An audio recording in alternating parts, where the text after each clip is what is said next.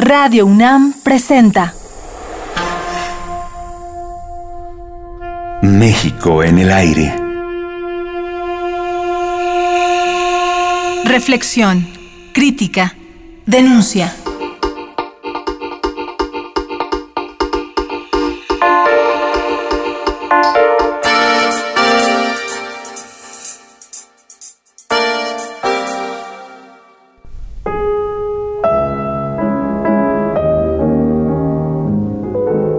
Cuando Lourdes Arispe fungía como subdirectora general de Cultura de la UNESCO a fines de la década de los 90, formó parte de la comisión de 300 investigadores que recorrió el mundo para identificar los desafíos de la humanidad frente al nuevo milenio. El resultado de la investigación fue el Informe Mundial de Cultura y Desarrollo que se publicó en el libro Nuestra Diversidad Creativa. El libro dio la vuelta al mundo y sentó las bases para un nuevo diseño de políticas culturales en muchos países. La tesis principal del informe era que, en medio de la globalización del planeta, la idea de desarrollo debía de repensarse para ubicar de nuevo al ser humano en el centro de las actividades, a la cultura como principal fuente de progreso y a la diversidad como instrumento de desarrollo. ¿La idea de cultura como factor de desarrollo sigue vigente? Lourdes Arispe nos dice en entrevista que en efecto fue en los años 90 cuando se consolidó como política de Estado, pero que a partir del año 2000 todo cambió.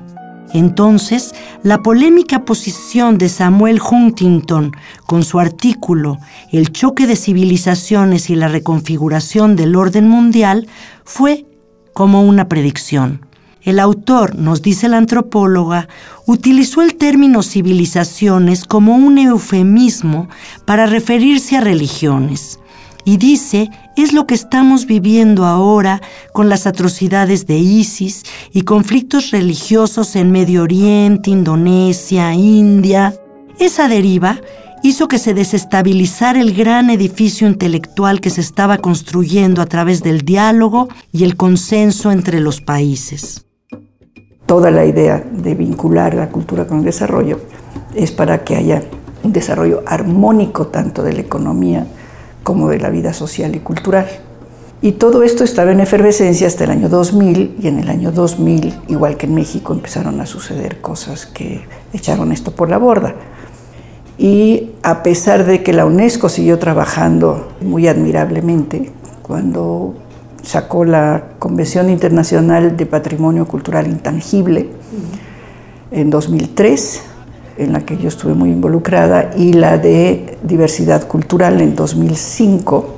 Eso ha quedado un poco al margen de las corrientes centrales sobre la cultura.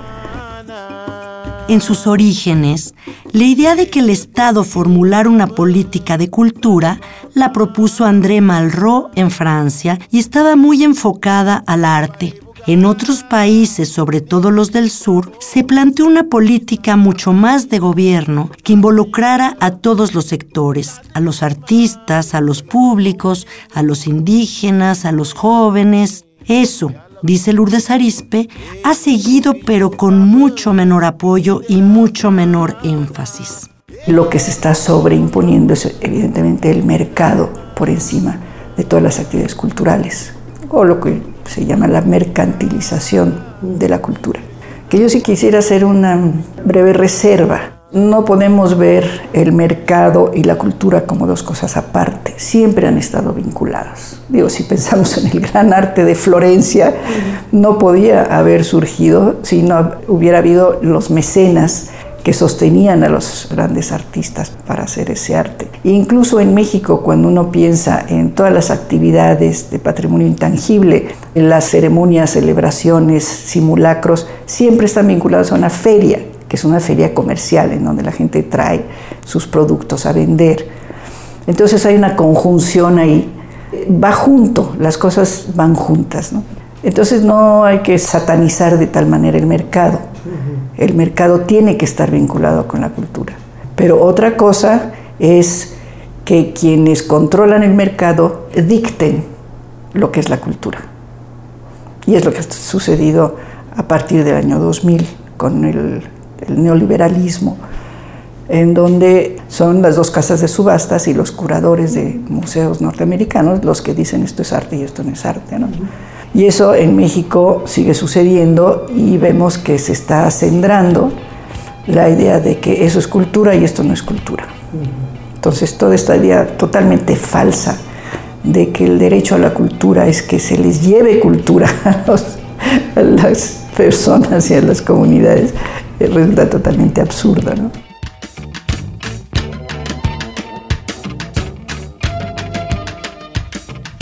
Lourdes, en 2009 se reformó el artículo cuarto para elevar a rango constitucional el derecho de acceso a la cultura, que no es lo mismo que el ejercicio de derechos culturales, ¿verdad? Exactamente, hay una gran diferencia, porque dar acceso a es pensar en esta cultura de élite, que obviamente es la cumbre de la cultura, pero que está basada en toda una pirámide en donde la cultura se hace en las comunidades, en las relaciones personales, en la creatividad de la base y después van surgiendo las grandes configuraciones culturales. Entonces eh, no hay que darle el acceso, el, darle a un niño el lenguaje es darle cultura, ya tiene acceso. Claro, necesita el lenguaje para acceder a hablar y a entender lo que se le está enseñando que van a ser sus redes de cultura. Entonces, no, no existe ninguna persona que no tenga cultura. Y todas las personas crean cultura porque aún ha habido los grandes ejemplos de niños o náufragos que se quedan aislados e inventan lenguajes nuevos. Entonces hay una creatividad eh, innata de los seres humanos para crear cultura. Entonces, a nadie se le tiene que dar acceso a la cultura, hay que darle los medios para que desarrolle aquella cultura que tiene razones para valorar. Y ese tiene que ser el meollo del asunto. Que Conaculta se convierta en secretaría le da otro peso específico, le da otras posibilidades de ampliar y potencializar sus objetivos y utilizar muchísimo mejor y de un modo mucho más amplio la infraestructura cultural que tiene nuestro país.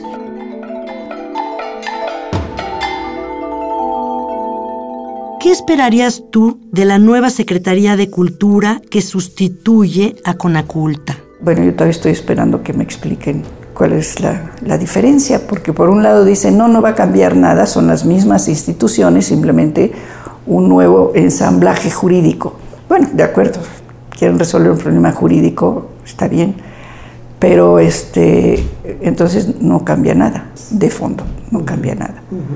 Y para hacer un verdadero cambio, lo que hoy se llama un cambio transformador, habría que entrarle a cosas muy profundas.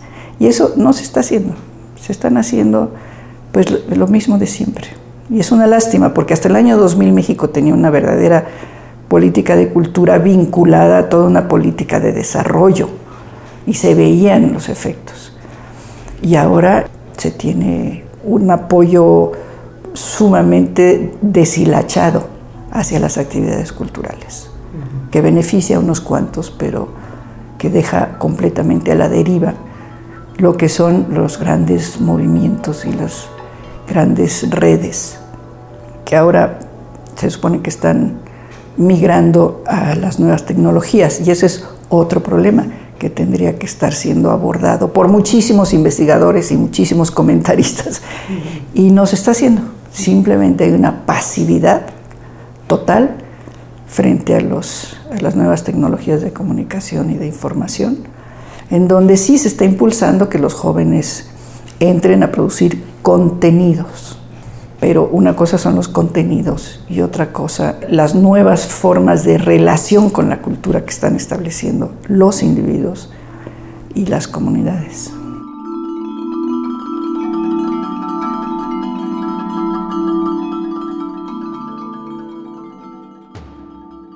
¿Todavía podemos esperar una nueva política pública de Estado más acorde a las dinámicas de comunicación y cultura del siglo XXI?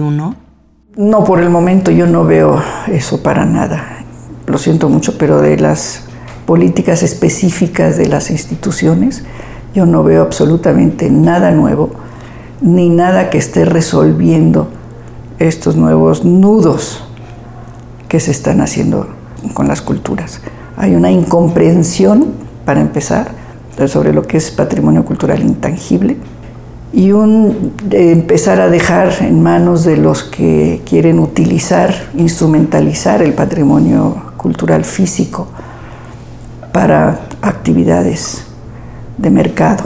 Que si son las comunidades, estoy de acuerdo, pero si son otra vez grandes empresas internacionales, ni siquiera mexicanas, que van a usufructuar una creatividad que producen las comunidades, ahí sí va a ser otra vez la explotación. Y entonces uno se pregunta, ¿este gobierno está al servicio de quiénes? Lourdes, durante la entrevista has hablado críticamente de la derecha. ¿Qué ha pasado entonces con la izquierda en torno a las políticas culturales? ¿Dónde quedaron las propuestas? Es que ¿dónde se reconstruyeron las ideologías de la izquierda? Sería mi pregunta.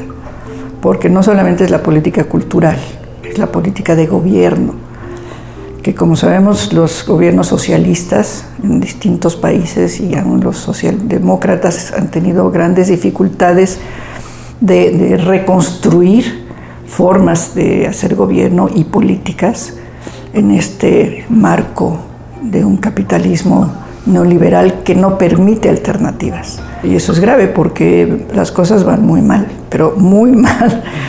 Yo trabajo a nivel internacional, entonces te puedo decir que las cosas no van bien pero como se desmantelaron todas las instituciones y mecanismos y grupos que podían pensar en alternativas, como decía yo en la otra sesión, eh, el, capitalismo tenía grandes capacidades de autocorrección, como desmantelaron esas capacidades, pues ahora es así como un desierto yermo donde no hay propuestas y las cosas se están hundiendo. Lo que es muy interesante es que Marx está siendo revalorado. Otra vez en las academias están resurgiendo autores que dicen, pero si Marx tenía razón, claro, siempre fue el mejor analista del capitalismo. Y precisamente los que mejor leyeron a Marx fueron los capitalistas y por eso han logrado transformar, reconstruir el capitalismo en cada etapa, ¿no? como es en la actualidad pero ya un capitalismo mundial es otra cosa. Y no puede simplemente acompañarse de esta ideología sosa de multiculturalismo. El patrimonio cultural intangible, como una riqueza invisible que genera una profunda red de entendimientos, es uno de los temas que tratará mañana Lourdes Arispe. También hablará de la sustentabilidad como único punto en el horizonte, de las rendijas por las que se asoma la esperanza en este país y de la polémica de su más reciente libro, Vivir para crear la historia. Los esperamos.